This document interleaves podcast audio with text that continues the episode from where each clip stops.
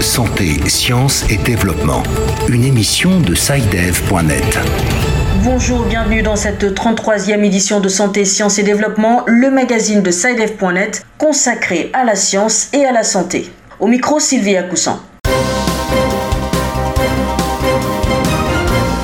Cette semaine. Des essais cliniques en Afrique pour des médicaments contre le coronavirus. Ces essais commencent cette semaine et portent sur des médicaments fabriqués en Afrique. La médecine traditionnelle africaine est-elle absente dans le débat sur le coronavirus? Non, nous dit Amel Bouzabata, la spécialiste algérienne en pharmacologie, chercheur à l'université d'Annaba. Le confinement facteur de stress et d'angoisse avec Antoine Afano à Lomé, nous verrons comment les Togolais s'accommodent de la situation. Le coronavirus et les masques de protection. Chaque pays ses pratiques. Illustration cette semaine avec le Togo. À suivre en toute fin d'édition l'agenda de la semaine, quelques manifestations ont été maintenues sur le continent en dépit du confinement. Le point avec Bilal Taïrou.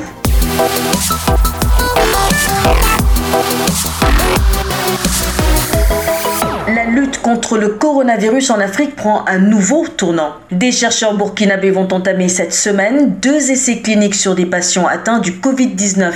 Dénommés Chloraz et Apid Covid-19, ces deux essais sonnent comme une lueur d'espoir pour tout le continent. À Ouagadougou, la correspondance d'Abdelaziz Nabaloum. Le premier essai dénommé Chloraz vise à évaluer l'efficacité et la sécurité de l'utilisation de la chloroquine et de la combinaison chloroquine plus azithromycine dans le traitement du Covid-19. Dr Alidou Tinto, directeur de la recherche à l'unité de recherche clinique de Nanoro. Alors, comme la situation est urgente et grave, donc il est prévu que les 30 premiers patients que nous allons recruter dans les, dans les différents bras, parce qu'on aura trois bras, on va tester un groupe avec la chloroquine, un groupe avec la chloroquine plus l'azithromycine et un groupe contrôle. Après les 30 premiers patients dans ces trois groupes, si les tendances se présentent de façon positive en faveur de l'utilisation de la chloroquine, nous allons alerter l'autorité pour que des décisions soient prises. Cette étude permettra une détection plus active des contacts avec les patients infectés. À terme, cette étude permettra de savoir si une personne déjà infectée par le coronavirus est immunisée ou pas et pour combien de temps. Le deuxième essai clinique est d'envergure internationale et dénommé APID COVID. Il sera conduit au Burkina et au Bénin. Son but est d'évaluer l'efficacité et la virologie d'un médicament à base de plantes appelées apivirine chez les patients atteints du Covid-19. Avec ces deux essais, les regards des millions d'Africains sont désormais tournés vers le Burkina Faso pour stopper cette pandémie qui continue d'endeuiller des familles. Abdelaziz Nabaloum, Ouagadougou, pour Santé, Sciences et Développement. On le voit, les pays africains sont à l'épreuve du Covid-19. Tous ont adopté des mesures préconisées par l'Organisation mondiale de la santé. Mais pour l'heure, ces mesures ne semblent pas suffire pour éradiquer la maladie. Je vous propose d'écouter Hakim Adenika, épidémiologiste au CERMEL, le centre de recherche médicale de Lambaréné au Gabon. Il faut mobiliser davantage des ressources pour augmenter les tests de diagnostic de tous les cas suspects dans toutes les structures sanitaires et mettre en place un fonds de solidarité pour les recherches sur les aspects épidémiologiques et thérapeutiques de Covid-19. Renforcer le système d'addition en eau afin que ceux qui continuent à travailler trouvent l'eau et du savon pour se laver les mains et la production locale des produits hydroalcooliques si possible, comme c'est le cas actuellement au Gabon chez nous.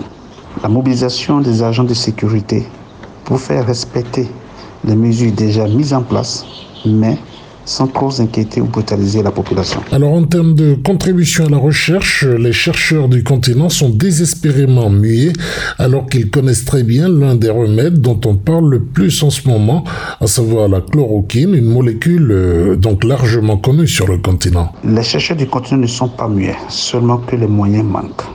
Actuellement, les comités scientifiques mises en place un peu partout sur le continent sont dirigées par des scientifiques nationaux.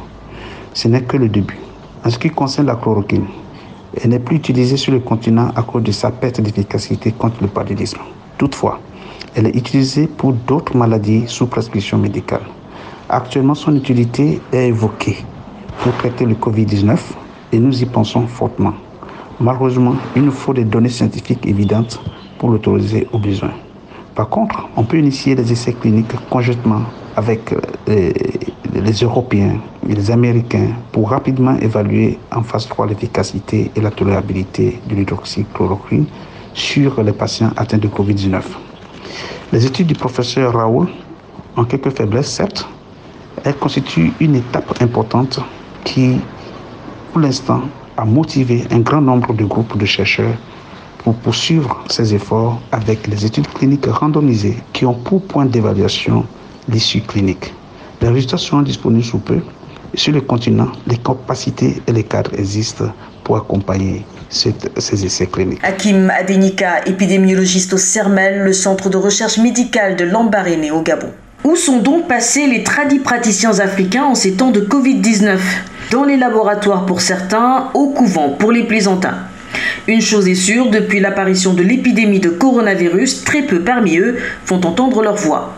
Pour Amel Bouzabata, chercheur en pharmacognosie à l'université d'Annaba en Algérie, leurs ménages sont pourtant fortement mis à contribution dans les laboratoires. Les traitements traditionnels sont évalués et approuvés selon leur qualité, innocuité ou sécurité et efficacité.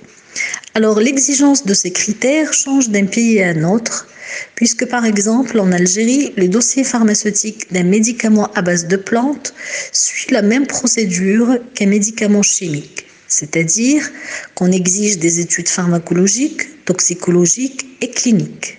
Y a-t-il à l'heure actuelle des pistes prometteuses pouvant mener vers un médicament traditionnel contre cette pandémie? À l'heure actuelle, en médecine traditionnelle chinoise, un remède traditionnel a été proposé, qui est un sirop pour renforcer le système immunitaire. Ce sirop comporte le chèvrefeuille comme plante. Il a eu une grande popularité auprès de la population chinoise. Cependant, aucun essai rigoureux ne permet d'affirmer ou de confirmer le rôle préventif de ce remède contre la Covid-19. Amel Bouzabata, chercheur en pharmacognosie à l'université d'Annaba en Algérie, elle répondait aux questions de Julien Chongwang.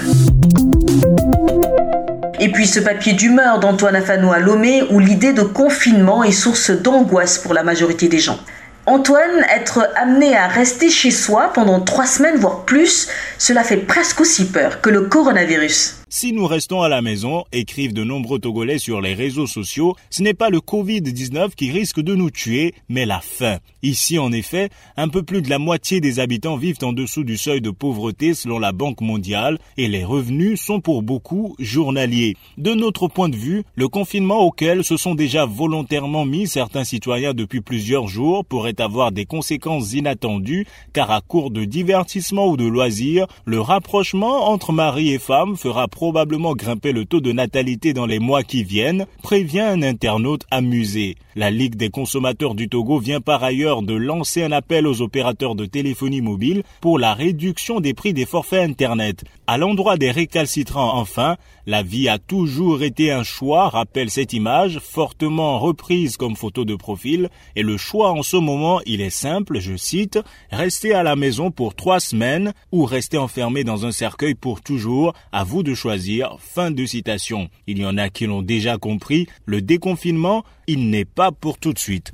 Antoine Afanou Lomé, Santé, Sciences et Développement. Merci Antoine, je vous prie de rester en studio et de garder vos équipements branchés. Nous vous retrouvons dans une poignée de secondes pour euh, Kezako.